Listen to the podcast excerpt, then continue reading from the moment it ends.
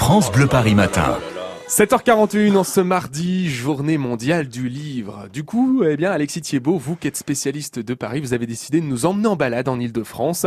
Vous nous faites découvrir les maisons où ont vécu les plus grands écrivains français. Allez, venez avec moi. Premier arrêt, direction Médan. Alors Médan, pas dans ma bouche, hein, mais dans, dans les Yvelines, pour découvrir le château de Ronsard. Alors c'est un ancien pavillon de chasse euh, qui est superbe, qui date du 15e siècle, mais surtout ce qui est magnifique, c'est le parc. Le parc idéal pour une sortie en famille et là pour profiter des, des beaux jours pendant les vacances. La prochaine visite, elle aura lieu ce samedi à 15h, donc c'est le, le, château de Ronsard à Médan. Pour y aller, c'est RER A, station Vilaine sur Seine. Deuxième arrêt à la maison de Châteaubriand. Alors là, c'est absolument incroyable.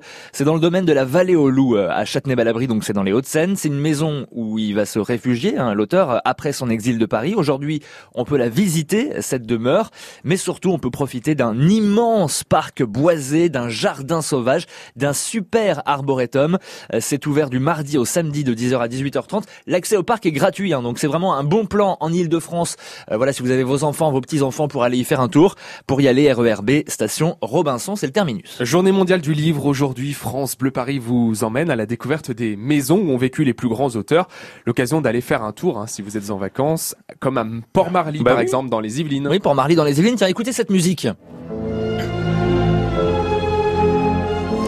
C'est la musique du film Le Comte de Monte Cristo avec Gérard Depardieu, un film adapté bien sûr du roman d'Alexandre Dumas et justement je vous emmène au château de Monte Cristo, Euh, un château que l'écrivain a fait construire à Port-Marly donc euh, effectivement dans les Yvelines en 1846. Aujourd'hui c'est un musée, on y organise plein d'événements comme par exemple aujourd'hui c'est les vacances à 15h30 vous emmenez vos enfants pour une chasse au trésor géante.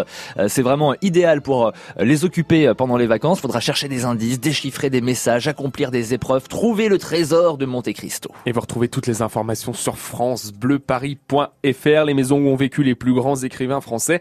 Alors là, on était surtout sur la région parisienne. Est-ce qu'il en existe en plein Paris? À côté de chez nous, à côté de France Bleu Paris, dans le 16e arrondissement, dans le quartier de Passy, on peut visiter la maison de Balzac. Il y habitait sous un pseudo euh, pour euh, fuir ses créanciers. En fait, il y avait un, il y avait une double entrée dans cette maison.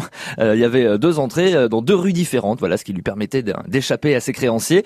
Actuellement, le- le- la maison est en rénovation. Elle rouvrira euh, cet été, mais on peut profiter donc du parc euh, pour euh, pique-niquer, qui donne une vue sur la Tour Eiffel, qui est absolument magnifique. Et puis enfin, place des Vosges, dans l'hôtel Ronan Guéméné, où vécut Victor Hugo, au deuxième étage. Aujourd'hui, là encore, c'est un musée qui est ouvert tous les jours, sauf le mardi. C'est gratuit pour les moins de 26 ans. C'est là où vivait Victor Hugo à Paris. Et puisque vous parlez de Victor Hugo, hein, depuis une semaine, l'incendie de Notre-Dame de Paris, le roman de Victor Hugo, Les Misérables, est un peu partout en rupture de stock et même numéro 1 des ventes. Et voilà, pour le coup, euh, on voit que les Français aiment se tourner vers le livre et c'est pas si mal.